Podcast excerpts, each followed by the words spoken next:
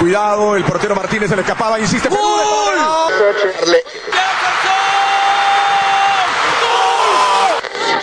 Aquí está el empate en el área Esperañol, en el área Esperañol está. ¡Gol!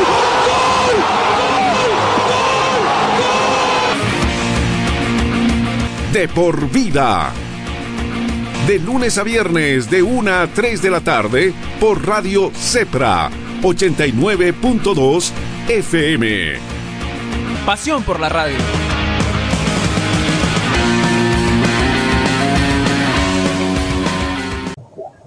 Amigos, ¿cómo están? Muy, pero muy buenas noches. Bienvenidos a esta nueva edición del Salpicón Latinoamericano, esta vez para hablar lo que sucedió por la segunda semifinal de la Copa Libertadores de América.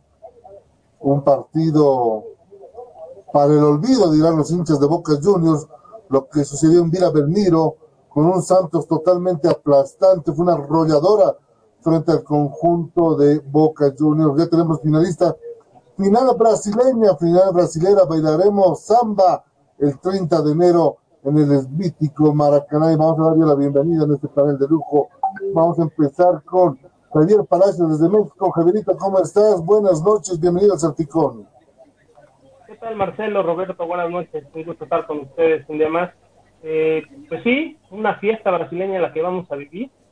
Se veía, se esperaban más cosas, ayer lo habíamos platicado, pero bueno, ahorita vamos a adentrarnos en el tema. También lo tenemos a Roberto Sánchez desde Chile. Roberto, ¿cómo estás? Buenas noches, bienvenido al Salpicón. Buenas noches, Marcelo. Buenas noches, Javier. Eh, y buenas noches a todos los que nos están siguiendo en las diferentes plataformas de, de De Por Vía y del Salpicón Sudamericano. Efectivamente, final brasileña, eh, en cierta forma, digamos que no es lo que esperábamos cuando hicimos el análisis el día de ayer. Digamos que todos nos caímos, sí. pero, pero ya está. Y Palmeiras y Santos definirán al, al mejor del, de este lado del continente y al próximo representante en el Mundial de Clubes de, del mes de febrero. A ver, vamos eh, por partes, como diría Jack el Destripador, vamos por partes. Eh, ¿Sorprendió Santos o decepcionó Boca? ¿Cuál, ¿Cuál, debería ser la pregunta? Yo creo que parte y parte. Yo considero que es más lo que se esperaba de Boca, ¿no? Santos tal vez sabía que tenía menos opciones, aunque estuviera jugando de local, pero pues siempre como que pesa más, ¿no? El nombre, el nombre de, de Boca. Aquí es, eh, vaya, desde el minuto uno empezó la, la masacre, ¿no? Desde el minuto uno se salvaron, un balón al poste, que es donde dices, ay, a lo mejor nada más fue un espejismo, se tienen que enganchar, se tienen que acoplar, pero no, pues al final sí se vio una diferencia, ¿no? Que tuvieron, tuvieron eh, posesión de balón el equipo, el equipo argentino, pues esperaba más, ¿no? Más, más contundencia. No, es evidente. Eh, Roberto, ¿decepcionó Boca o Santos realmente demostró lo que es el fútbol brasileño en la actualidad? Mira, al final del día termina siendo un poco de las dos cosas. Eh, si bien es cierto, la, presentación a nivel individual y colectivo de Boca Juniors eh, fue muy baja, también el, el, equipo brasileño subió mucho su nivel. hubo figuras excluyentes que tuvieron una, una tremenda tarea o sea, en lo que, lo que hicieron no solamente los goleadores, no solamente lo que hizo Diego eh, Pituca, lo que hizo el venezolano Soteldo, lo que hizo Lucas Braga, sino también el trabajo de, el trabajo de Mariño, el trabajo de, de Luan Pérez.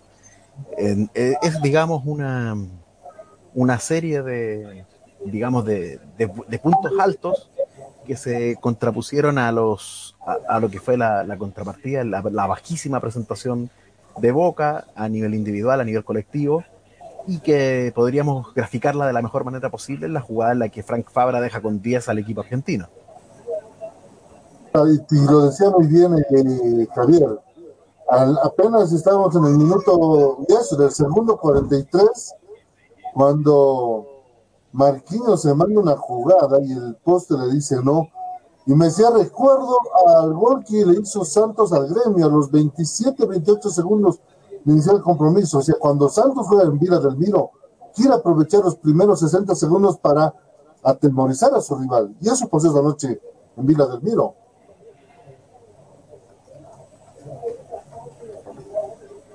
Sí, exacto. Desde las primeras jugadas se vio a lo que a lo que iban a jugar, ¿no? Sabíamos que Boca tal vez iba a buscar eh, más contragolpes que no les funcionaron, pero como, como lo menciona Roberto, me parece que hubo jugadores clave, hubo fallas, de, por ejemplo Mariño, Mariño para mí sí tuvo más, más juego por las bandas, empezó a ser determinante, empezó a ser diferente.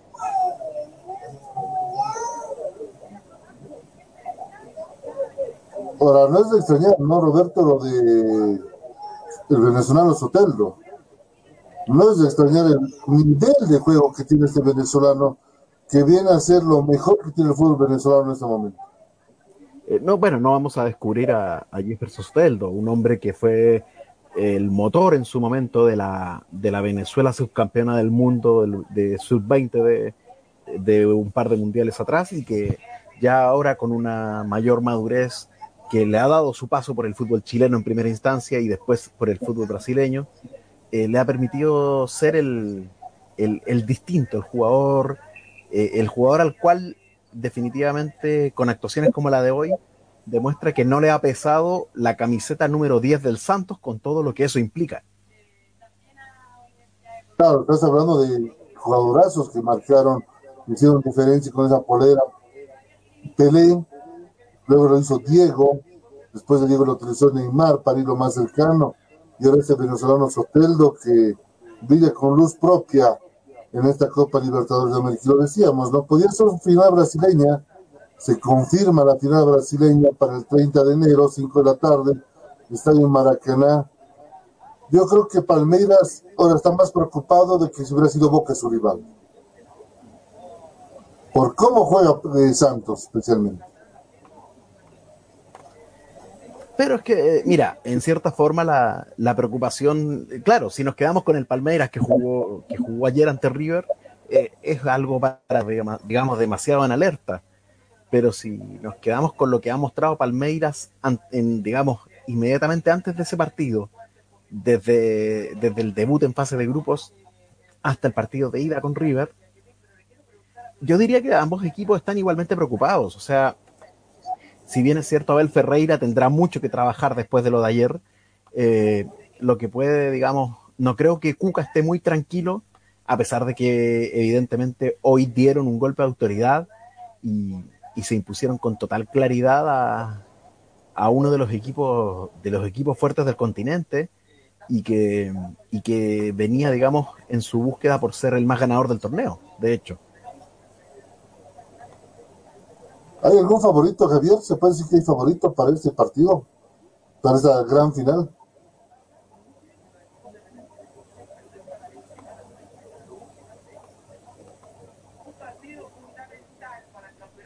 Ahora te recuperamos a Javier París. No, te decía, ¿hay algún favorito para esta final?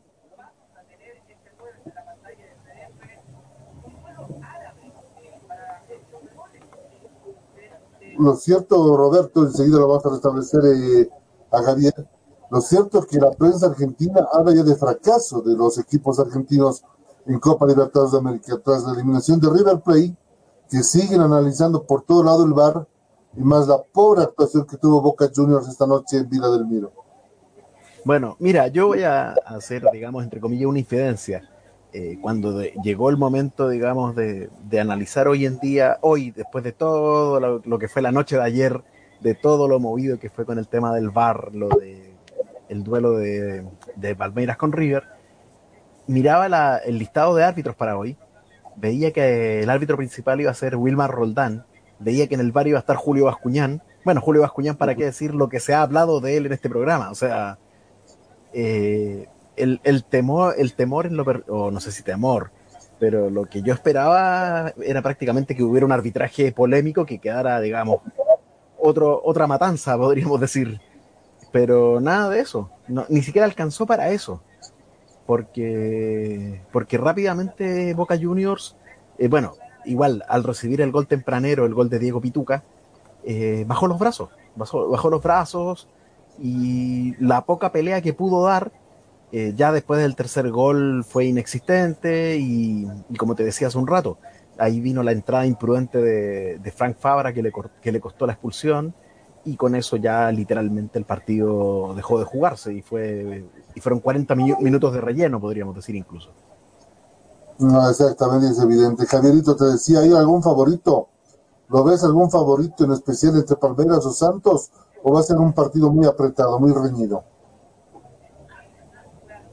Bueno, yo considero que va a ser un partido reñido, pero yo sí veo favorito a Santos por lo que vimos. No es el primer partido que desde los primeros minutos empieza a atacar obviamente Palmeiras va a tener ese cuidado, pero ellos ya van con otra mentalidad, ¿no? O sea, yo creo que es más, no, no meritorio, pero es más un trabajo en conjunto el de Santos. Lo cierto que hoy hay que ser claro una cosa con Boca.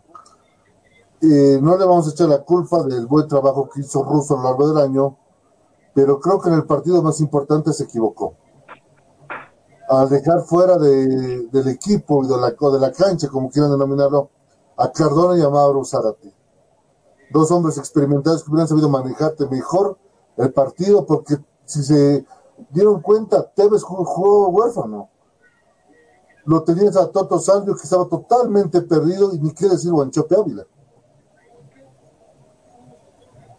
Claro, o sea, el, el planteamiento en ese sentido de, de Miguel Ángel Russo no fue quizás el, idóneo para enfrentar este duelo, por más que, por más que tenía, digamos, su estructura defensiva eh, quizás bien, estructura, bien estructurada, disculpando la redundancia, con, lo que podía ofrecer Jara, López, Izquierdos y Fabra, pero delante de ellos terminó siendo todo un caos. O sea, la inclusión después de un par de partidos de, de Jorman Campuzano, del jugador colombiano, en lugar de Nicolás Capaldo, que era el titular en esa, en esa zona, eh, partió, digamos, complicando todo. Y, la dupla de Campuzano con el Pulpito González definitivamente no se encontró.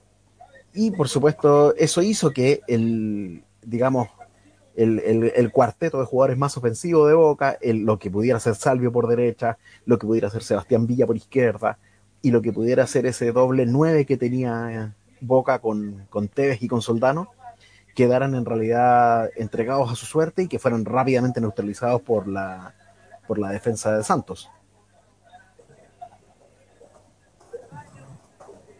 ¿Se equivocó Russo, Javier? Pues mira, eh, tal vez es muy difícil decir que se equivocó porque tú esperas algo de los jugadores, pero si tú no sabes cómo planteárselos, o si no eres claro en tu planteamiento, en tus cambios, difícilmente se va a lograr una conjunción, algo claro. Yo sí lo vi, yo sí esperaba un poco más de Boca, pero no aparecieron para mí esas individualidades que tal vez eh, llegan a salvar este tipo de partidos, ¿no? Que se llegan a echar el equipo al hombro.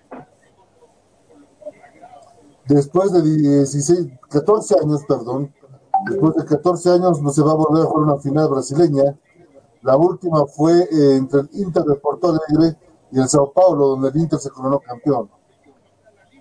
Eh, algo tiene que decir esto, eh, Javier, Roberto. De las últimas finales, por lo menos, o, hay un brasilero o hay un argentino, exceptuando la de Independiente Medellín con el Independiente del Valle, después se han repartido los títulos entre Argentina y Brasil. Eh, así es, bueno, de, una u otra manera, eh, digamos, ambos países confirman lo, fuertes que son a la hora de, dominar en los, en los equipos a nivel de continente. Como tú, como tú bien acodaste, Marcelo, eh, desde el año 2016, cuando se produce esta final entre Independiente del Valle y Atlético Nacional de Medellín, que no hay, que digamos, al menos hay equipos argentinos o brasileños. Y se han dado todas las combinaciones o sea, se han dado dos finales entre un argentino y un brasileño. Se dio una final argentina, la recordadísima final argentina del 2018. Y ahora este año se dará la final brasileña. Entonces, eh, ya desde ahí, de ahí para atrás, eh, ya hay que remontarse bastante en el tiempo para, para poder encontrarnos con ese escenario en el que en el que no hay en el que faltan tanto los brasileños como los argentinos en, lo que es el duelo, el duelo culmine, el, duelo que decida el, al campeón. O sea, el último antecedente, si, no, si la memoria no me traiciona, es justamente cuando Colo Colo sale campeón en el año 91, que es una final entre Colo Colo de Chile y el Olimpia de Paraguay. O sea, desde ahí hasta el año 2016, es decir, una muy larga, digamos, tirada de tiempo, eh, por lo menos siempre hubo un argentino o un brasileño o la final, digamos, entre equipos de esos países. A mí me gustaría preguntarle, sabemos, eh, Palmeras tiene un campeonato, Copa Libertadores, ¿tiene más presión por eso, por buscar el segundo? Habría más presión ¿no? en el brasileño después, más aún sabiendo de que estos dos rivales no son los más laureados en tema de Copa Libertadores de América, en comparación, por ejemplo, de Sao Paulo o el Atlético Mineiro, ¿no? Santos sí conoce de alzar títulos, pero también Santos hace cuánto que no alza una, desde que estaba Neymar, que no alza un título continental. Así es, el 2011, 10 años, 10 años atrás fue la última copa que, que ganó Santos. Y Palmeiras, ¿para qué decir? Palmeiras solo tiene su título de 1999 que fue un año antes de lo que... Ahora, Boca perdió la gran oportunidad, creen ustedes, de volver a ser campeón. Boca Porque arriba de frente. Boca, Boca perdió una tremenda oportunidad, una tremenda oportunidad de, de llegar a su séptimo título de Copa Libertadores, de igualar la línea de Independiente como los máximos ganadores del torneo. Y, y claro, si bien es cierto, no la perdió en el contexto en el que la perdió en 2018, por ejemplo, eh, y viene, digamos, dándose una serie de resultados que no, que no cuajan en este caso. O sea, eh, Boca Juniors de las últimas cuatro, eh, de las últimas cinco Copas Libertadores, en cuatro llegó a semifinales, pero de esas cuatro en apenas una pasó a la final. Y la final la perdió. Entonces, hay algo que está faltando en el equipo argentino para poder sellar eh, ese paso y poder, digamos, recuperar las glorias perdidas que ya, digamos, a pesar de que fue el mismo Miguel Ángel Russo, el último entrenador campeón, que ya no que ya van más de 13 años que, que no lo vemos al equipo Ceneice alzando la, la, máxima copa a nivel sudamericano, a nivel de clubes. Olé, por ejemplo, no, dale, Javierito. Eh, aquí pregunta, ¿quién está quedando a deber más, el técnico o el equipo, los jugadores como tal? Sabemos que son ambos, pero ¿de quién podemos exigir más, pedir más? Aquí hoy día faltó actitud de los jugadores, eso es evidente. Hoy faltó actitud de los jugadores de Boca Juniors. O jugaron muy confiados o, se sorprendieron de un Santos que se dio con todos desde el primer minuto. Y para mí eso, los jugadores estaban más, como que más pasivos, no esperaban que fuera una reacción tan, tan desde el principio tan, tan encimosa, tan avasalladora, ¿no? Porque ahí fue donde les cambió el contexto, creo yo, de lo que tenían en mente. Pero como lo menciona, no es nada más de este torneo, ya viene de torneos atrás donde no han logrado lo esperado, ¿no? Por ejemplo, Olé de Argentina titula Peor Imposible, titula uno de los portales noticiosos más importantes de Argentina sobre lo que fue la derrota del equipo Ceneice esta noche allá en Vila Belmiro por el equipo de Santos, que sin lugar a dudas fue aplastante y fue, fue superior, por donde queramos verlo Aquí ni con bar y sin bar, Santos fue superior. Y si Santos quería y estaba a punto de hacerlo, si no era Andrade, eso terminaba 4-5-0 fácilmente esta noche.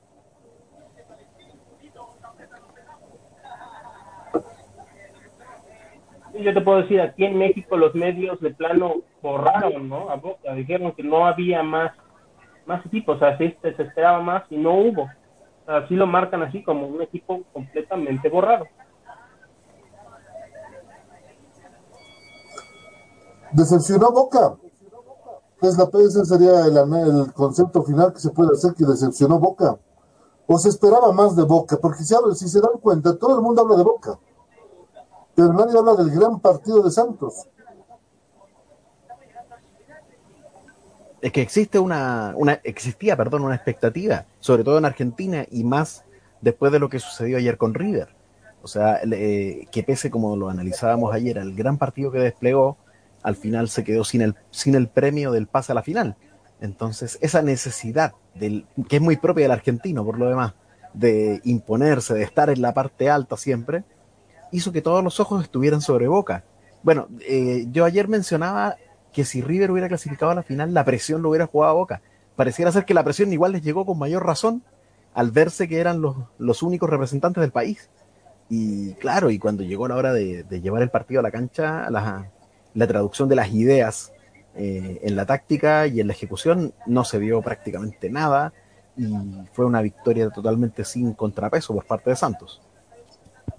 Hay un punto importante que menciona Roberto, siendo el, después del partido de ayer, siendo el único representante argentino, te aseguro que hasta los mismos seguidores de River era de, no, ya, elimínalos, atraigan la, atraigan el, partido, busquen que al final la Argentina eh, vaya por la copa te lo aseguro, y ahí es donde también, como lo dices, presión a los mismos jugadores.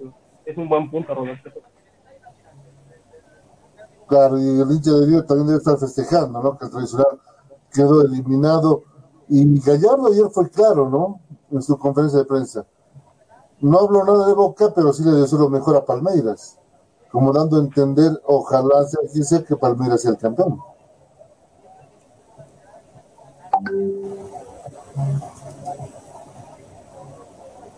Ahora suena despedida lo de Gallardo de noche, sonó despedida esa conferencia de prensa. Sí, sonó despedida, sonó despedida y, y tenemos que considerar que, que, hay, digamos, buena parte del, del grupo que, que ya completó su ciclo, que completará el contrato y por ende va a estar va a estar emigrando y, Gallardo va a perder la base. Una base con la que ha venido eh, entrenando estos últimos años. O sea, hay que considerar que en los últimos 3, 4 años River ha hecho cuántas? Una, dos contrataciones, nada más.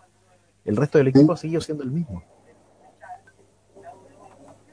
Claro, y es la base, ¿no? Y es la base que Gallardo. Ahora, ¿cuál es el futuro de Gallardo? Ya cambiando de tema, ya dejamos a un lado lo que pasó en el partido de Boca Juniors, una decepcionante un decepcionante partido, una decepcionante derrota, una gran y bien trabajada victoria del equipo de Santos para incursionarse en la final, final que va a ser el sábado 30 de enero, 5 de la tarde, hora de Brasil, en el estadio del mítico Maracaná, que va a ser transmisión de, por vida desde el mítico Maracaná.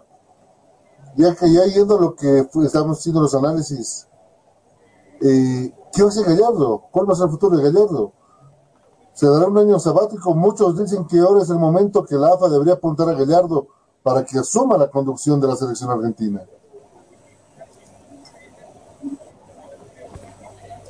Gallardo no quiere asumir la, selección argentina, es un hecho. O sea, el, caos organizacional en todo aspecto que tiene la AFA hace que, que el proyecto deportivo que Gallardo quiera tener no, no tenga, digamos, pies ni cabeza con, con esta dirigencia que encabeza Carlos Tapia. Eh, pero, pero bueno, sin lugar a dudas, eh, si es que no se toma el año sabático, eh, va, a haber, va a haber una presión, a pesar de que Scaloni no ha hecho mal su trabajo. de una u otra manera ha encontrado un equipo, el equipo terminó tercero en la Copa América, luego ha partido las eliminatorias ganando un par de partidos con mucha autoridad y está en el lote de avanzada, por lo tanto tampoco veo veo una necesidad de la salida de Leonel Scaloni. Aunque claro, la seducción de tener a Marcelo Gallardo libre es, es influyente. Eh, bueno, o sea, a modo personal, eh, me gustaría verlo cruzar para acá. Más si oficialmente hoy Chile quedó sin entrenador.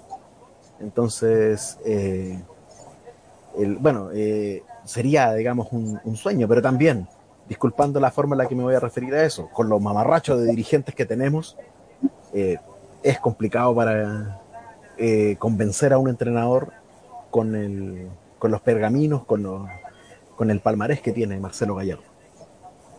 No evidente. ¿Cómo? Perdón, Marcelo, Roberto, ¿a ti sí te gustaría? ¿Tú, sí quisieras que Yo selección? Yo sí, feliz. O sea, mira, eh, también en su momento lo, lo, hemos hablado en el panel. Yo defendía y defendí literalmente hasta el último día el trabajo de Reinaldo Rueda. O sea, yo considero que él era el hombre indicado para esta transición que tenemos que vivir como país, porque la, la comillas generación dorada ya llegó a su techo, ya no va a dar más de lo que dio. Entonces hay que preparar a los que vienen detrás. Y el hombre indicado para hacer esa preparación, a mi, a mi modo de ver, era Rueda. Ahora, bueno, Rueda no está. Empezó, bueno, estuvo nada más dos años, ¿no? En ese tiempo. Eh, sí, estuvo, yo.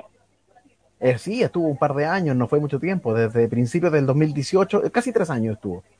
Casi tres años estuvo y le tocó, digamos, preparar. Claro, hay jugadores que han tenido una oportunidad con él y que, y que tienen la posibilidad de insertarse en el equipo titular. O sea, eh, Eric Pulgar explotó con él en la titularidad de la selección. Eh, eh, Paulo Díaz, justamente el hombre de River Plate. Francisco Sierralta, el defensa del Watford inglés.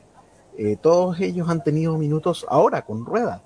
Y, y bueno, y la búsqueda también del, del arquero suplente para Claudio Bravo, que a, pesar de los años que tiene, todavía sigue siendo indiscutido en, en la selección pero ya, ya asomó, bueno, ya asomó Gabriel Arias sin mucho éxito, y detrás viene, detrás viene Brian Cortés, el arquero de Colo Colo, que, cuyo, que claro, si bien es cierto ahora puede estar cuestionado porque Colo Colo está peleando el descenso, pero, pero a pesar de eso sigue siendo uno de los, uno de los arqueros seleccionables que hay hoy en día en Chile. Ahora, la pregunta pasa también en Argentina, ¿no? ¿Por qué los técnicos más exitosos que tienen los argentinos, Marcelo Gallardo, el Cholo Simeone, Mauricio Pochettino, por mencionar solamente una terna, no quieren agasar la selección argentina? Se los invitó, se les hizo propuestas económicas muy buenas, pero todos dijeron no. Yo no agaso ese fieso caliente. Es que es eso, es eso, y es lo que te decía hace un rato. Es demasiado el caos interno que hay en la AFA. Y, eso complica, complica cualquier trabajo, por muy buen contrato que tengas.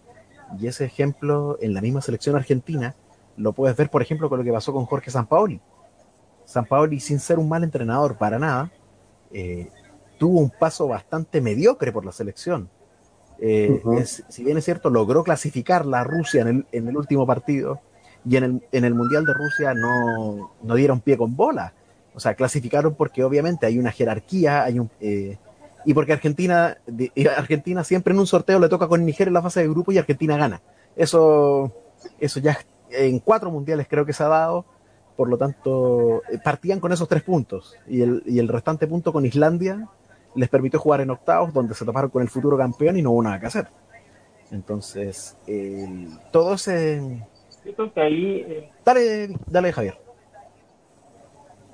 Perdón, Roberto. Yo creo que lo que hay es que nadie quiera tomar las riendas de la selección argentina, como lo dicen, temas internos en la AFA, pero también quién dirige a los jugadores en la cancha. O sea, aquí mucho en México, mucho se ha dicho que Messi pide algo, que si no es, entonces no, no quiere jugar, da dos balones, ve que no están al mismo ritmo y entonces ya le echa todo para atrás, como que no está ese ánimo, ese ímpetu que ahorita también se le ha visto con el con el Barcelona, que lo ha empezado a perder, ¿no? O sea, sí es una es complicado porque tener que ver primero con los de cuello largo y después dentro de la cancha también ver cómo, bueno, yo creo que difícilmente alguien se va se va a querer animar. Ahorita yo no veo que, que Gallardo esté esté como para dirigir la selección, tal vez si lo hubiera ganado la Libertadores, tal vez sí te diría va, ¿no? Pero ahorita para mí es un año sabático. Exactamente. Saludamos a Javier Andrés Mena, que ya nos escribe, lo vamos a publicar su comentario. Dice, hola a todos, creo que Marcelo Gallardo se irá a España a dirigir a Valencia o Sevilla. Epa, ¿eh? Ya está lanzando Nita, ya está lanzando Nita. ¿Será? ¿Será que se va a España? ¿Será que España es su próximo destino? el mercado español es, es atrayente para cualquier, para cualquier técnico. Y si, usted, y si tú te fijas, por ejemplo, nombraste uno de los, de los, de los entrenadores exitosos argentinos, que es el Cholo Simeone. El Cholo Simeone está instaladísimo en España, lleva muchos años en el Atlético de Madrid y no hay cómo sacarlo en realidad. O sea, el, el hombre va, si quiere estar 20 años dirigiendo a los colchoneros, lo va a hacer, porque cada cierto tiempo también tiene resultados, quizás no el resultado máximo que ellos podrían querer, que es ganar su primera Champions, y de la cual sí. el Cholo estuvo cerca en tres, en tres ocasiones, perdió tres finales. ¿no? Exactamente. Y, y, más encima que esas finales te las gane tu, tu, clásico rival, es un golpe duro, es un golpe muy duro, y, pero de todas maneras, eh, ahí está Simeone firme, y, y el mismo caso de, de Pochettino, Pochettino eligió dirigir en España, dirigir después en Inglaterra, ahora se fue al Paris Saint Germain, o sea, seamos sinceros, ¿cómo, ¿cómo, le vas a competir económicamente al Paris Saint Germain en una oferta para, para tu entrenador? No, no, no, tienes cómo, no tienes cómo, o sea, tendrías que convencerlo más por el lado de, por la fibra, por la parte emocional. Pero Pochettino no es de eso, no, no te va a comprar el discurso de que, de, de, que, de que vamos a ser grande Argentina, de que vas a dirigir al mejor jugador del mundo, lo que decía Javier. Eh, dirigir a Messi es complicadísimo. El, el, tipo, el tipo a sus años ya tiene demasiado poder en ese aspecto, toma decisiones eh, y en cierta forma, disculpando la forma, la, la, palabra que voy a usar, se acabrona y, y, decide, y decide enfrentar, digamos, y dominar los camarines.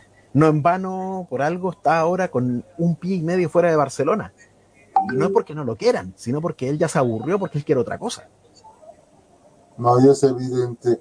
Nos da otro comentario, Javier, y a le vamos a conceder un premio especial de aquí en adelante. De los dos, pues, de, claro, de la prueba que hicimos, y este es el primer programa oficial que estamos lanzando, ya por nuestras cuentas, pone una cosa, y hablando de Reinaldo Rueda, lo que decía, lo adelantaba y a Roberto, y lo vamos a analizar un poquito más adelante, es una cosa positiva de Reinaldo Rueda fue la cantidad de jugadores que debutaron en Chile. 27 jugadores nuevos en casi 25 partidos. ¿eh? Buen dato también que nos da que nos da Javier, ¿eh? buen dato, 27 jugadores en 25 partidos. Está claro, es que tienes que renovar la camada de oro, ¿no? Ese, col ese colchón de oro que tuvo eh, el equipo chileno, o sea, como dice la generación dorada la generación que tuvo dorada. Chile, eh, tienes que buscar renovación. Bolivia no tuvo renovación después del 93 y mira cómo se ha ido. Te decía que envidia, porque 27 jugadores, ya quisiéramos que al menos aquí en México fuera algo similar, cambiamos de técnico y vez trae a uno, dos, que los mete a un partido, dos, y sigue la misma base, ¿no? Creo que esa, ese cambio generacional que le dio pie, pues es algo bueno, ¿no? Por supuesto, por supuesto que es algo bueno y y es a lo que a lo que me refería hace un rato, Javier, que, que a eso me refería con que él es el hombre, era el hombre indicado para llevar esta transición. Porque acá, to, digamos, cuando, cuando llegó Rueda, se manoseó mucho la palabra recambio, en alusión a, la caída natural de la generación dorada en cuanto a rendimiento, en cuanto a capacidad física incluso. Pero tampoco la idea era meter un recambio de golpe.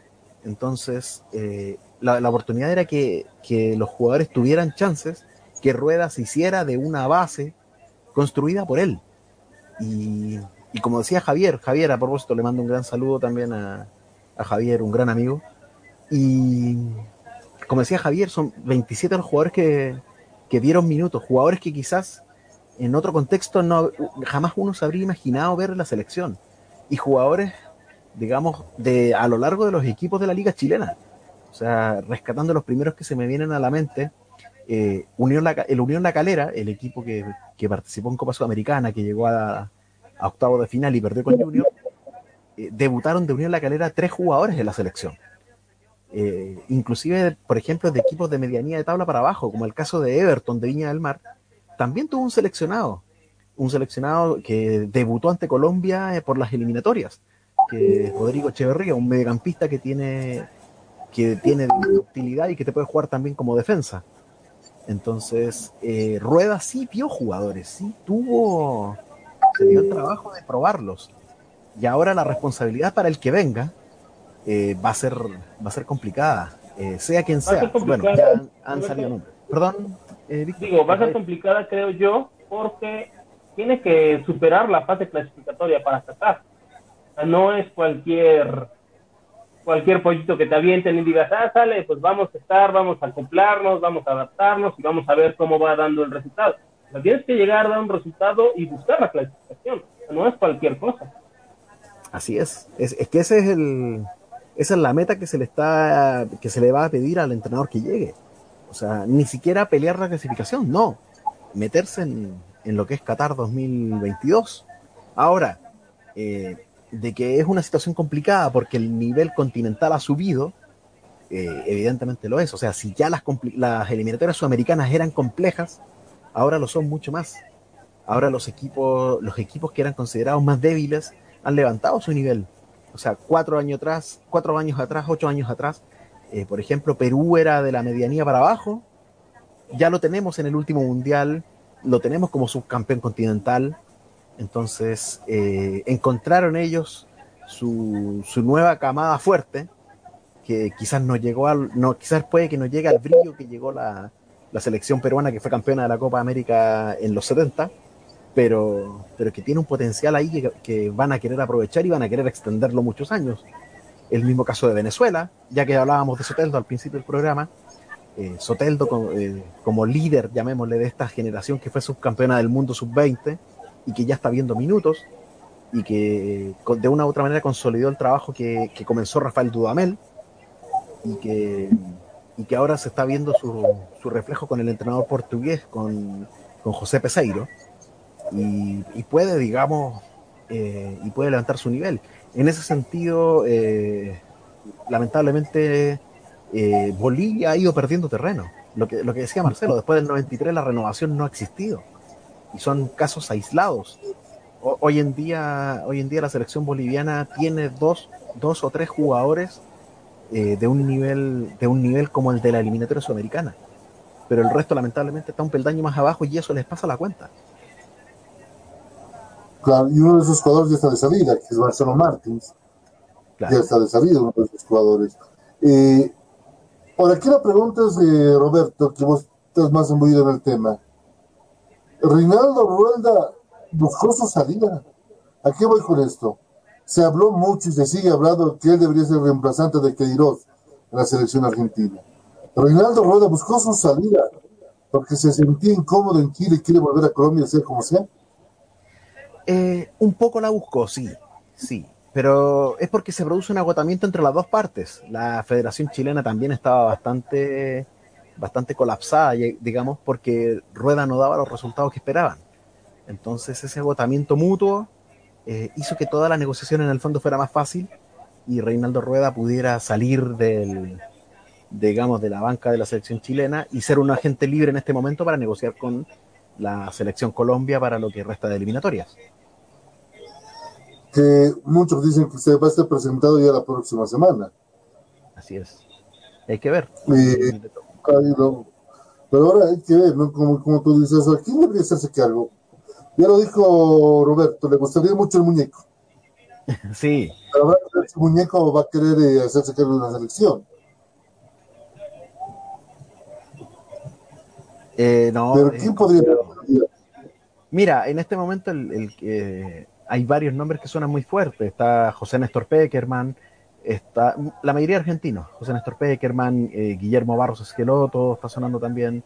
Eh, pero el, que al parecer sería el candidato, Hernán Crespo también, justamente el entrenador de Defensa y Justicia, eh, pero el que sería el, candidato más fuerte a, llegar a la Roja en este momento sería el, ex ayudante técnico de San Paolo y la selección, Sebastián Becasese.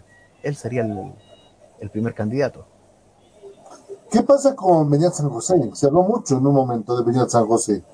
Sí, pero el mismo Beñat eh, se descartó porque eh, él todavía está con sus, digamos, con sus proyectos en, en, Arabia, en, eso, en esos países y está trabajando en esa línea.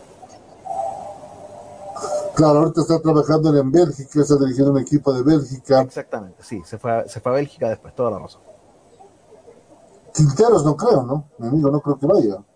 Con el papel que está haciendo ahorita, Dudo mucho. ¿Para qué hablar de tu amigo? ¿Para qué hablar de tu amigo? Eh, Quinteros, Quinteros hay que ver, hay que ver. Si es que la selección chilena no tiene entrenador en un mes más, cuando se acabe el torneo, ¿por qué no? Y ese tema, ¿no, Javier? O sea, se- hay procesos que rompen los dirigentes, pero también hay procesos que los rompen los mismos técnicos, buscando una salida. ¿Perdón, Marcelo? Se cortó un poco. No, te decía que hay técnicos que rompen procesos, no solamente los dirigentes, sino que hay técnicos como este caso de Rueda, que ayudó a buscar su salida para volver a su país. Bueno, siempre, siempre que tengas una oferta de tu país, creo que es algo llamativo y vas a buscar la manera de salir por la por el buen camino, por el bien, ¿no? Decir, ¿Sabes qué? Terminamos bien, no me cierro las puertas en este lugar porque regresas a tu país. Pero, vaya, para mí, como se lo decía a Roberto, es muy poco el tiempo y creo que se podrían dar más resultados como ya lo mencionaba en los comentarios Javier, son 27 jugadores, ¿no? No cualquier técnico tiene la oportunidad de hacerlo y no nada más de, sacarlo, sino de demostrar por qué, ¿no? Tiene una intención en, en el terreno, ¿no? Pero pues bueno, siempre es, es bueno cuando se van y tienen ya otra opción. No, y es evidente, es evidente, sin lugar a dudas. Nos sigue escribiendo nuestro querido amigo Javier. Habla de Quinteros, vamos a ¿qué, qué dice de Quinteros? Quinteros tiene, ahí lo tenemos para que lo pueda leer Javier también, Quinteros tiene como representante a Fernando Felicevich. Ahí hay otro problema que Roberto Antonio Sánchez Vargas puede profundizar. Ahorita vamos a ir con Roberto, enseguida va a volver Roberto con nosotros para que pueda profundizar ese tema sin lugar a dudas. Voy a aprovechar que los tenemos aquí a Javierito Palacios, que de paso está muy cerca del equipo de la Franja, el equipo del Puebla, para mucha gente nos escribió al interno y nos preguntó, ¿qué pasa con Alejandro Chumacero? Quieren saber, eh, Javier, ¿qué pasa con Chumacero? Que todo apunta que no, va- no están los planes del nuevo director técnico. Pues de hecho no están los planes del equipo, se esperaba que siguiera en el equipo del Puebla. Por ahí en la semana salió una nota de que el equipo de los Pumas todavía estaban interesados en sus servicios, pero como tal no hay más, no hay nada. Nosotros, como te lo había comentado ya en programas anteriores, se había visto cómo su participación iba menos, después de la lesión también iba menos, pero no se le daba la oportunidad, le metía como pues hasta se ve, se escucha mal, se metía como relleno, no en su posición, no le daban el, juego que se esperaba, ¿no? No, no veíamos el Chumacero que cuando llegó al Puebla estaba dando ese resultado, ese coraje, ¿no? Le, te recuerdo, le decíamos Chumas Tiger, ¿no? Porque era un jugador aguerrido y todo, y se fue perdiendo. Ahorita te confirmo, ya no está con el Puebla, y se estaba esperando que tuviera alguna contratación con el equipo de los Pumas, pero no más. Tienen hasta fin de mes para cerrar estas contrataciones. Y hasta ese entonces, hasta ese momento podemos saber qué va a pasar. Se puede decir entonces, eh, Javier, que Chumacero está más lejos del fútbol mexicano que de continuar en el fútbol. Lamentablemente sí, sí se ve lejos, porque sabemos eh, el equipo de los Pumas también ya está este, buscando jugadores, eh, no de la cantera, pero que ya tiene su técnico, entonces yo sí veo difícil que llegara a este equipo. Espero que sí se quede en México, porque es un jugador que puede todavía dar mucho más, así como lo hace con su selección, pero bueno, todavía no hay nada, creo yo, antes del cierre de mes van a, va a salir la noticia, si queda en Pumas, pues el plano no, no sigue Chumacero en México. Lo cierto que el volante exatigrado, eh, aquí me dicen que estaría cerca de la América de Cali. Estaría muy cerca de la América de Cali, Alejandro Chumacero, para festejar. Y ahora tenemos nuevamente a Roberto Sánchez. Y nuestro buen amigo Javier nos mandó esto, que nos indica que Quinteros tiene como representante a Fernando Felicevich. Había otro problema, que Roberto Sánchez Vargas puede profundizar. A ver, Ay, ay, ay. ¿Qué pasa Bueno. con el empresario de Quinteros? Bueno, eh, básicamente Fernando Felicevich es el empresario el representante de Arturo Vidal y de, y de, dos, y de dos o tres jugadores de la base fuerte de la selección, de lo que era la generación dorada, de, de Medel, de Vidal, y se me escapa en este momento el tercero.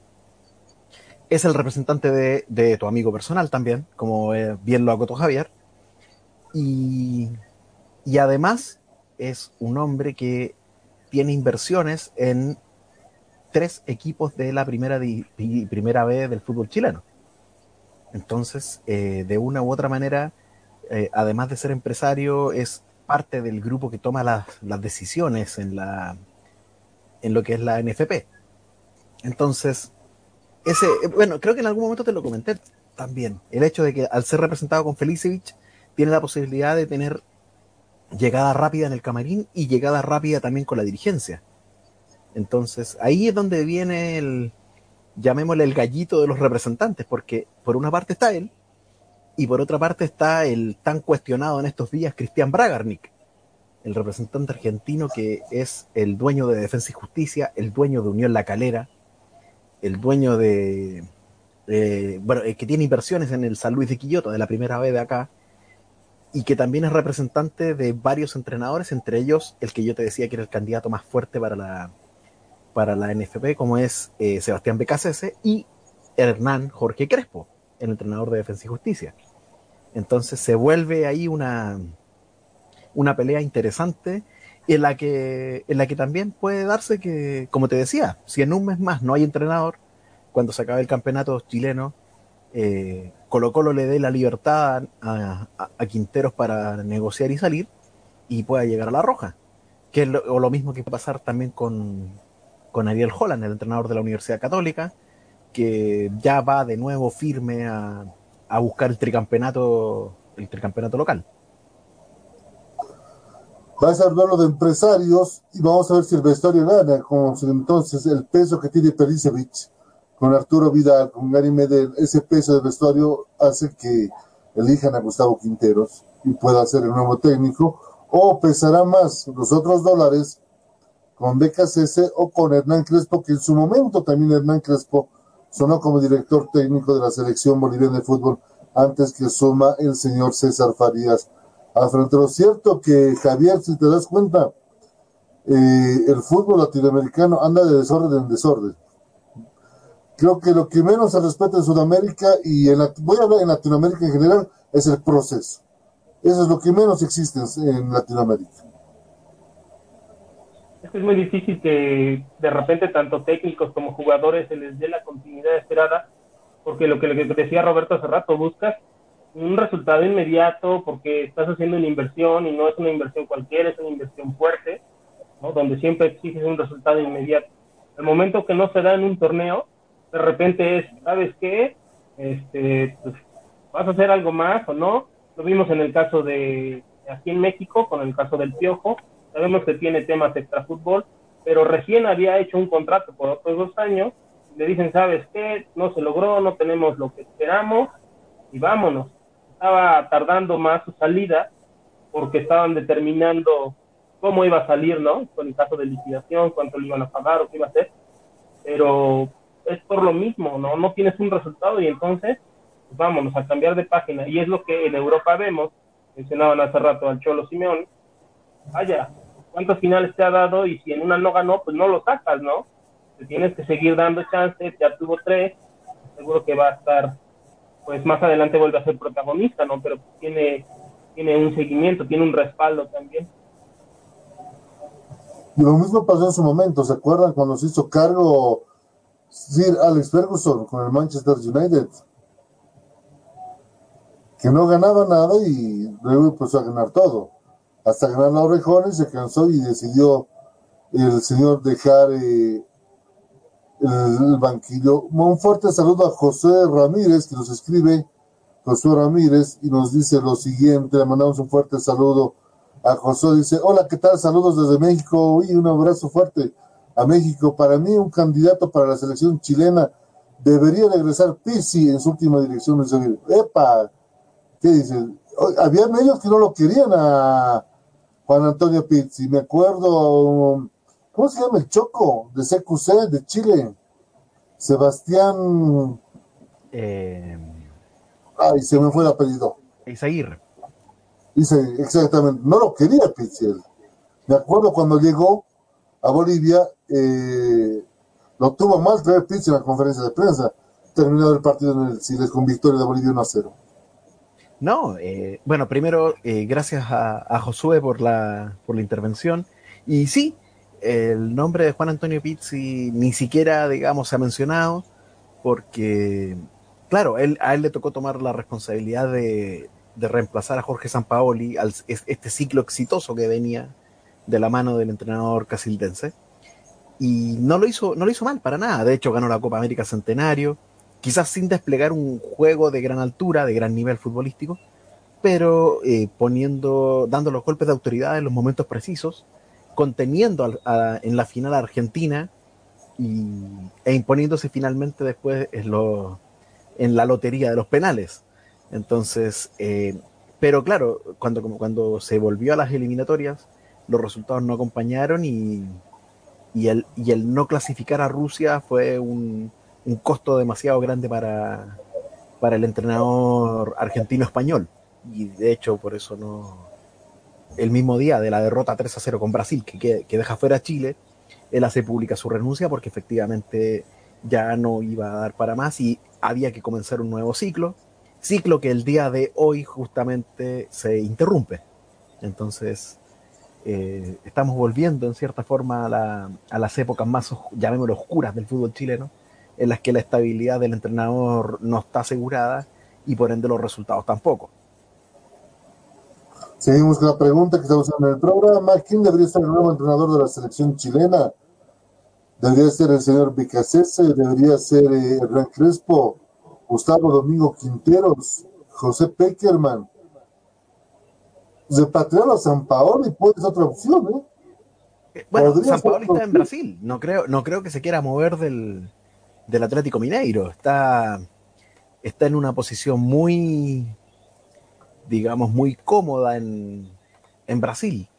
O sea, tuvo un, un, un, año bastante bueno en la, en la Serie A brasileña y, y pudo, digamos, eh, pelear, digamos, lo que es el. Está, está, digamos, peleando lo que es los primeros lugares, los puestos de Copa Libertadores. Entonces, a pesar de todas las dificultades que, que ha tenido, eh, el cuadro de San Paoli se ubica, se ubica tercero a seis puntos del Sao Paulo, pero con un partido menos. Entonces, está todavía ahí latente su opción de su opción de título a falta de nueve partidos todavía, de diez porque el Mineiro tiene un partido menos. No es evidente, se encuentra en el tercer lugar el, el Mineirao, que quiere volver a Copa Libertadores de América y lo va a hacer seguramente la mano del señor San Paolo, así se va moviendo los...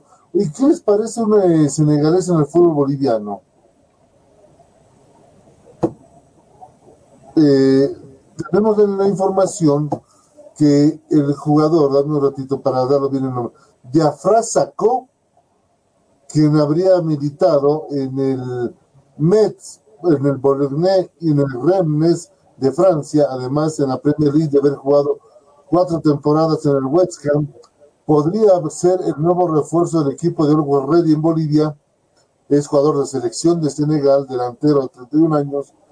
Eh, quiere botar la casa por la ventana equipo de Orwell Ready, quiere ser protagonista, apunta.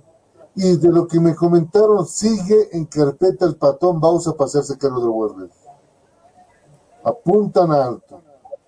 Y eso llama la atención, ¿no? Que hablamos de los equipos denominados grandes en Bolivia, como Stronger, que se queda con Alberto Llanes, un técnico nacional, y Bolívar, que se queda con Nacho González, un técnico que meramente dirigió en segunda división, y pero el otro equipo que volvió a la división profesional después de más de 30 años, ahora apuesta a ser un gran protagonista en el torneo internacional más importante de clubes del continente. Por supuesto, o sea, el, el trabajo de un equipo que inició en su momento eh, Sebastián Núñez con Always Ready, armando la, base de este plantel, llevando la Copa Sudamericana, haciendo que adquiera un roce, un roce internacional que le ha ayudado a, a, enfrentar lo que es la Liga Boliviana y que le ha permitido llegar a lo más alto ahora en el, en el, en el caso, digamos, del, del equipo de la Ciudad del Alto. Eh, ahora van a tener una hermosa responsabilidad, van a tener que van a tener que jugar la Copa Libertadores. No sé, no sé si podrán jugarla en el estadio municipal de la, del Alto. Entonces, eso lo, veo complicado porque Conmebol está, está poniendo trabas eh, en general, así como se las puso al, al binacional de Perú este año. Y puede, puede darse también que, que Always Ready deba, deba ceder ese, ese plus que tiene eh, jugando, en, jugando, digamos, en, en condiciones de altura. Envidia ingenio. Eh, antes de que nos vaya Javierito, que tiene un tema importante que hacer para el menos donde también presenta, eh, nos saluda Jos, a ver si me ayudan bien con el nombre, Josio Sam, dije bien. Pareciera ser que Yocho San, Yocho San, sí. Yocho San Flores, saludos, dice. ¿Qué les parece Marcelo Gallardo? Ahorita el mejor técnico de, Sudamérica, sin lugar a dudas. Javier.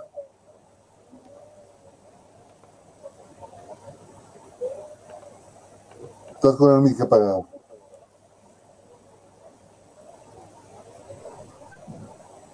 No, no teníamos, ahorita va a volver. Ahora sí te escuchamos.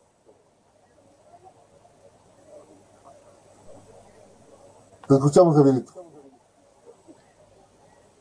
¿Qué pasó? No, no, lo escuchamos a Javier. No lo escuchamos. Eh, bueno, yo ya di mi opinión de Gallardo. Yo ya, ya, di mi opinión. O sea, Gallardo, el desafío que él tome, él, él está en libertad de tomar el desafío que se le ocurra en realidad. Ya eh, llegó a un punto muy alto con River Plate, por lo tanto, eh, le toca, digamos, algo, algo quizá más exigente. Aunque a nivel de clubes, yo creo que ya no lo hay. Yo creo que el salto lo tiene que dar a nivel de selección. No sé qué opinará Javier al respecto. Estaba un poco mal la red.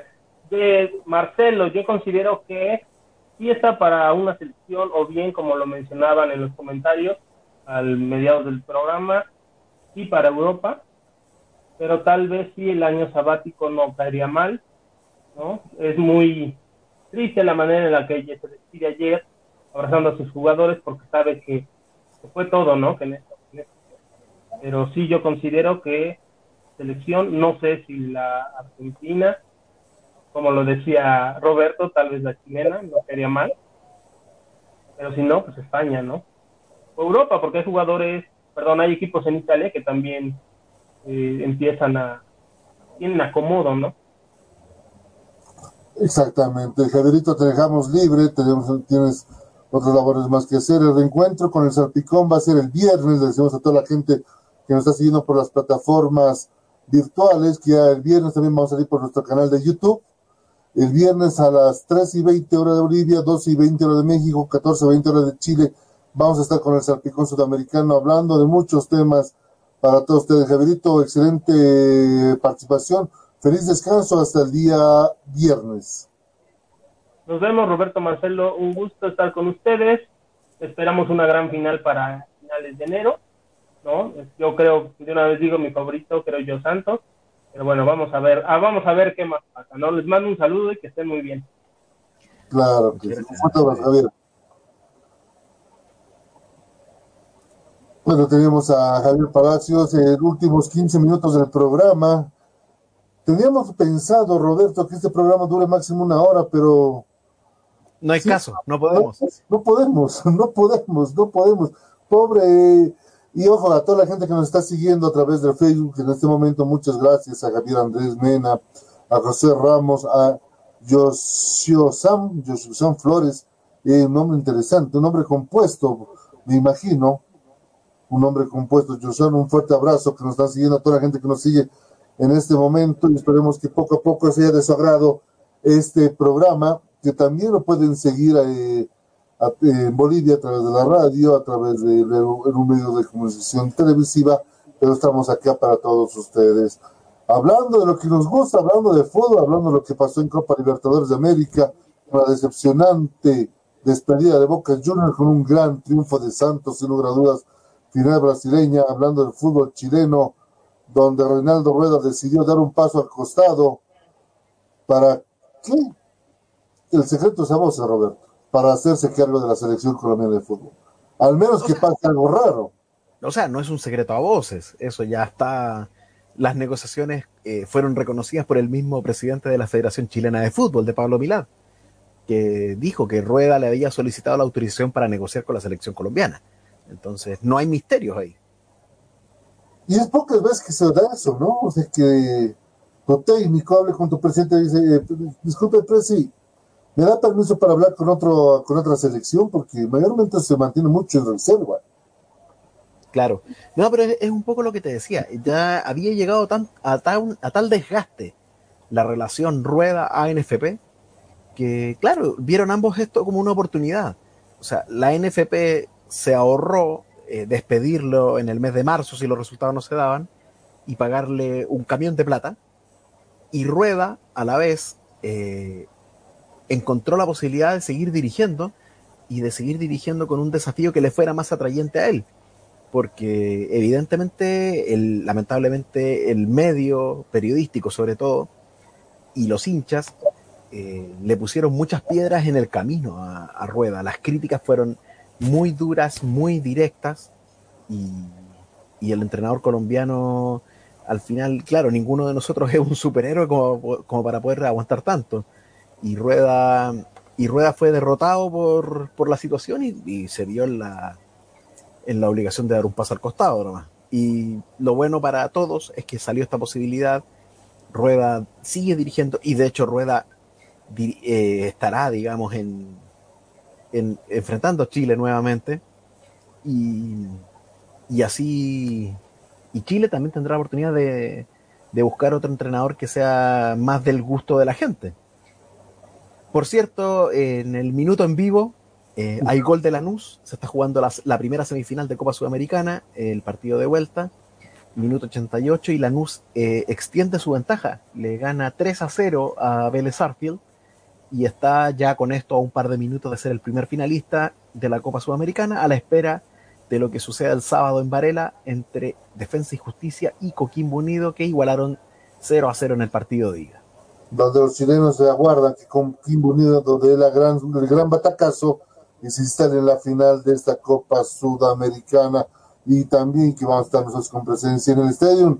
Mario Alberto Kempes de Mendoza va a ser ese compromiso y la final eh, de la Libertadores en el mítico Maracaná Palmeiras frente al Santo de pelea, al Santo de Neymar, un Palmeiras donde lo dirigió Luis Felipe Escolari y supo hacer letra. Ya para los últimos minutos, mi querido Roberto, se jugó hoy día la final de la Copa de France donde el PSG eh, sufrió para conseguirla, aquí me refiero, todo parecía encaminar que iba a ser una victoria tranquila, pero el Olympique de Marsella se acordó tarde de que podía hacerle frente al equipo de Pochettino que consigue su primer título al frente del PSG. El primer título de probablemente de muchos que, que le tocará ganar, digamos, al mando del, del, del poderoso equipo francés, al menos poderoso a nivel, a nivel local. Porque, porque ya sabemos que hay una pequeña deuda eh, del PSG a nivel europeo, a pesar de que este mes de este mes de agosto recién pasado estuvieron a punto de a punto de saldarla en esa final que, que pierden en la Champions League por 1 a 0 con el Bayern Múnich con el solitario gol de, de Kingsley Coman. Exactamente, veremos hasta dónde puede llegar el equipo de Pochettino, eh, el equipo del Paris Saint Germain en esto, ya para irnos despidiendo. En el tema del Dakar, gran participación hoy día del chileno Italo Pedemonte, que en su cuadriciclo o en su cuadratrack, como usted quiere decirlo, ganó la etapa de la décima etapa hoy día y en la general se encuentra en el tercer, no, en el quinto lugar se encuentra Italo Pedemonte porque en el tercer lugar es otro chileno, otro compatriota de Roberto, Giovanni Enrico, que se encuentra en ese lugar, y el que está haciendo también buena letra eh, en el DACA, Roberto, es eh, Francisco Chaleco López, que hoy día volvió a, no a ganar la etapa, no la pudo ganar, pero la general anda comandando tranquilamente. Eh, bueno, no solamente eso, o sea, dentro de lo que es los eh, los vehículos, los vehículos ligeros, la labor de la labor de Chaleco López eh, ha sido destacada, la labor de Ignacio Casale, el ex campeón de quads eh, en los camiones, que se ubica en el top 10 de la clasificación general de los camiones. Y quizás lo más, lo más bajo ha, pasado en las motos. Ha pasado en las motos con un Pablo Quintanilla que no logra, que no logra, digamos, meterse en la, parte alta. Y con, con el lamentable accidente en la jornada de ayer de Juan Ignacio Cornejo, quien llevaba tres jornadas seguidas liderando la clasificación de las motos y que tras su accidente tuvo que abandonar y no pudo no pudo coronar la que la que pintaba para hacer lejos su mejor presentación en el Dakar independiente de que hubiera podido asegurar dicha victoria o, o haber quedado quizás un peldaño más atrás detrás de Ricky Brabeck o de, o de Kevin Benavides. Que está haciendo Giovanni Enrico también en cuadriciclos, lo decíamos tal están haciendo buena actuación y habrá que mencionar que también los bolivianos, la boliviana Suárez Martínez, que hoy día, bueno, en la etapa de número 10, eh, 200 kilómetros tuvo que recorrer con una llanta pinchada. 200 kilómetros Suárez Martínez con una llanta pinchada, se ubica en el, en el decimosegundo lugar, y su papá Leonardo Martínez, que tuvo también problemas con el, la transmisión, se encuentra en el décimo tercer lugar. Es lo que está pasando en el Dakar dos etapas más, termina el rally más peligroso del mundo. Eh, no hubo muertos por el momento. Eh, ojalá termine sin muertos, accidentados. Cuando pasó por Sudamérica dejó también vidas fatales, pero eso es el Rally Dakar. En tenis, el boliviano Ducodelien perdió esta mañana, esta madrugada, perdió, pero igual entra al cuadro principal de la, de la Australia Open. Es lo que tenemos de información, lo que nos dijo el, el manager de, de Lin, que va a estar en el cuadro principal pese a la derrota que sí va a estar en el cuadro principal porque han renunciado jugadores. De hecho, uno de los que renunció a participar en la Australian Open es el, el chileno Cristian Garín, que, que, llegaba como el vigésimo tercer favorito al torneo, pero que por una lesión que sufrió esta semana en el torneo de Delroy Beach no, no podrá hacer acto de presencia, lo cual le abre la puerta a Hugo de Lien como, como el mejor rankeado de los clasificados para ingresar al cuadro principal. Y es evidente, veremos lo que va a pasar eh, con el tenis, el abierto de Australia, llegará el senegalés a Bolivia, están empezando a llegar jugadores nuevamente, ya Lesa de Bayor el año pasado al Olimpia, un jugador africano, en su momento llegó Tomás Encono para el Bolívar, el ex arquero de Camerún, veremos si vuelven a llegar jugadores eh, nigerianos, africanos a nuestro continente, y vamos a seguir con esto y mucho más, con sorpresas el viernes, Roberto, ya a través de nuestra casa radial, por el, el Salpicón Sudamericano, muy pronto también en nuestra nueva casa televisiva en ITV, el mega canal en Bolivia, pero usted siempre nos va a poder seguir viendo a través de nuestras redes sociales, por el Facebook, ya también por nuestro canal de YouTube y nuestra cuenta de Twitter.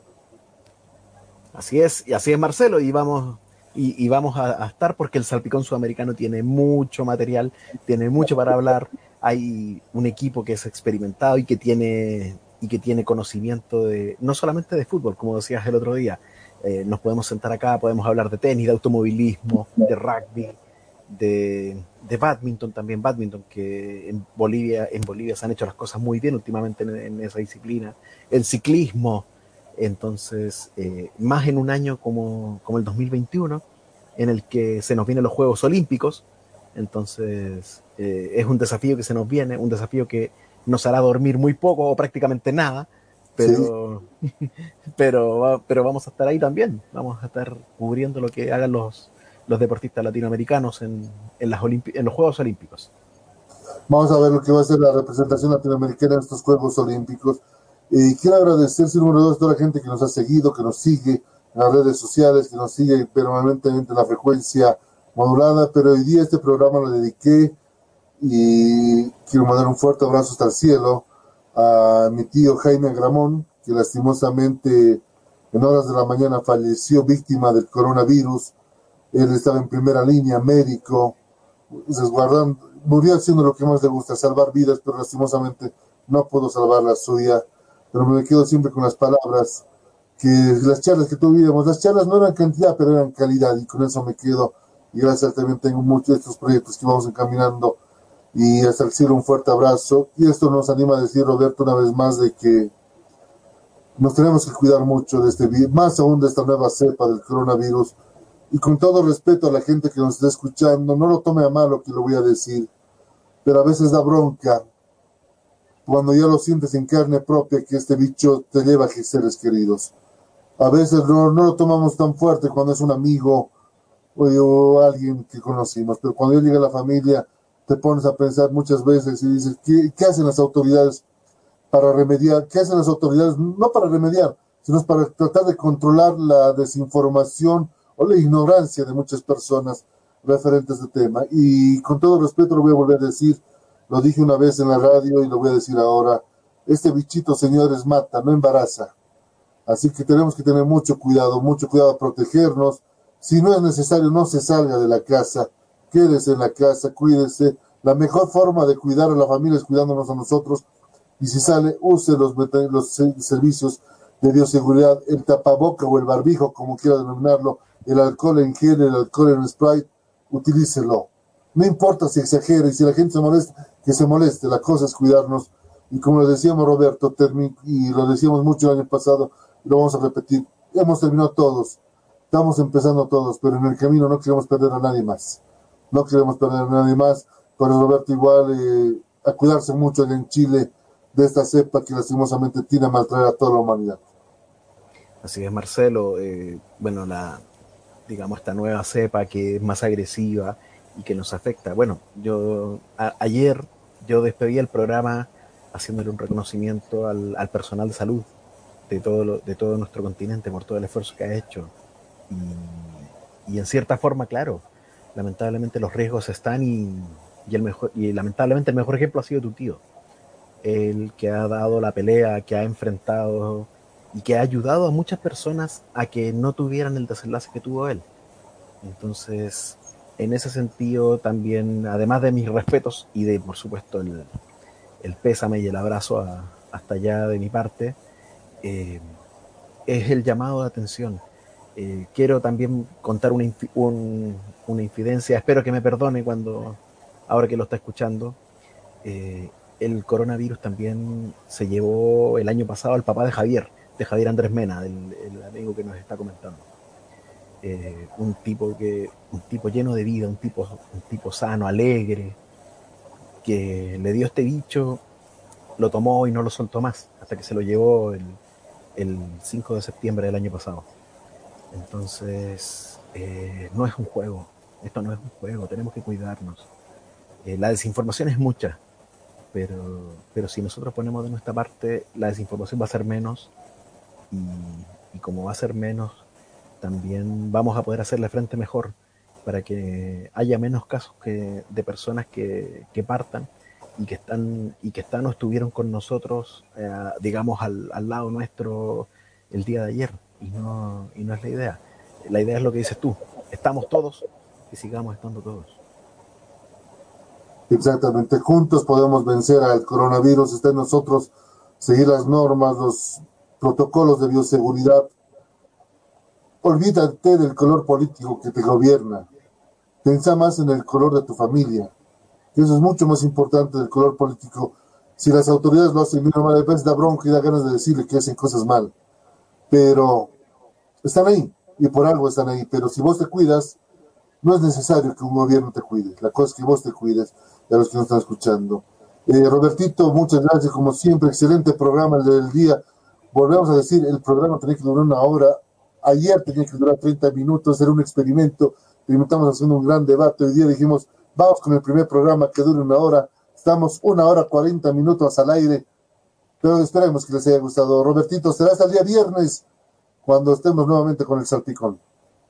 Así es, y ahí estaremos eh, para hablar de, lo que ha pasado en el mundo del deporte y para profundizar más, por ejemplo, en lo que en lo que te decía hace un rato, en la que ya es eh, final la clasificación de Lanús a la, al encuentro decisivo de Copa Sudamericana que se va a jugar el 23 en, el 23 en Córdoba.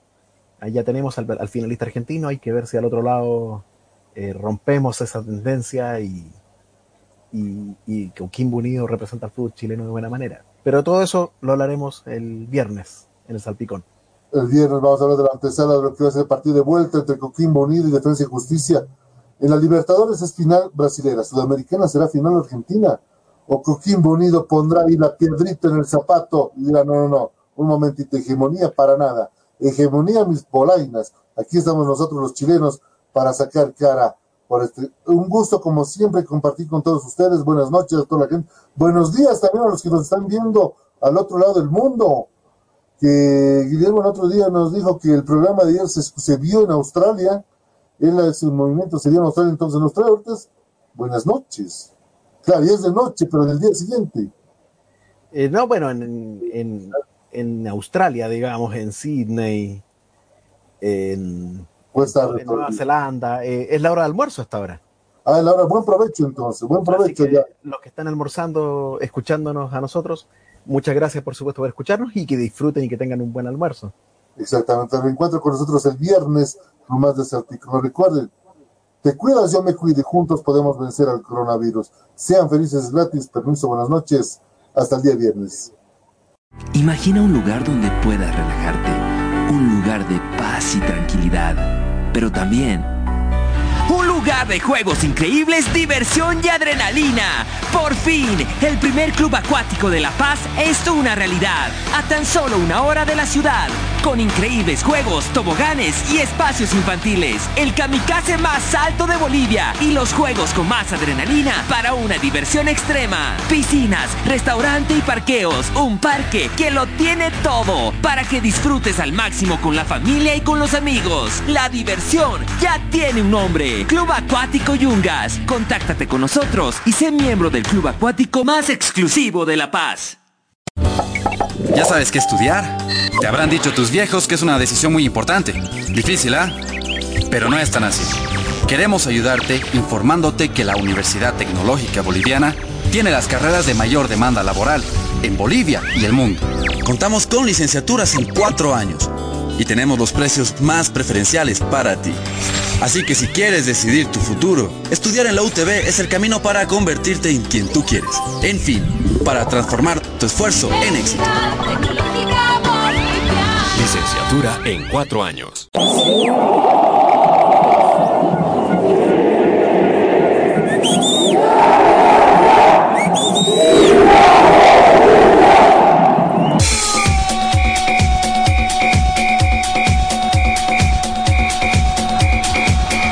La información que necesitas saber del deporte en Bolivia y en el mundo, solo lo tendrás en De por Vida. A la cabeza de Marcelo González y todo su equipo de trabajo. Te darán la información de primera mano de todo el ámbito deportivo que tú deseas saber. Porque más que una pasión, es un estilo de vida. De por vida de lunes a viernes de 1 a 3 de la tarde por Radio Cepra 89.2 FM. De por vida.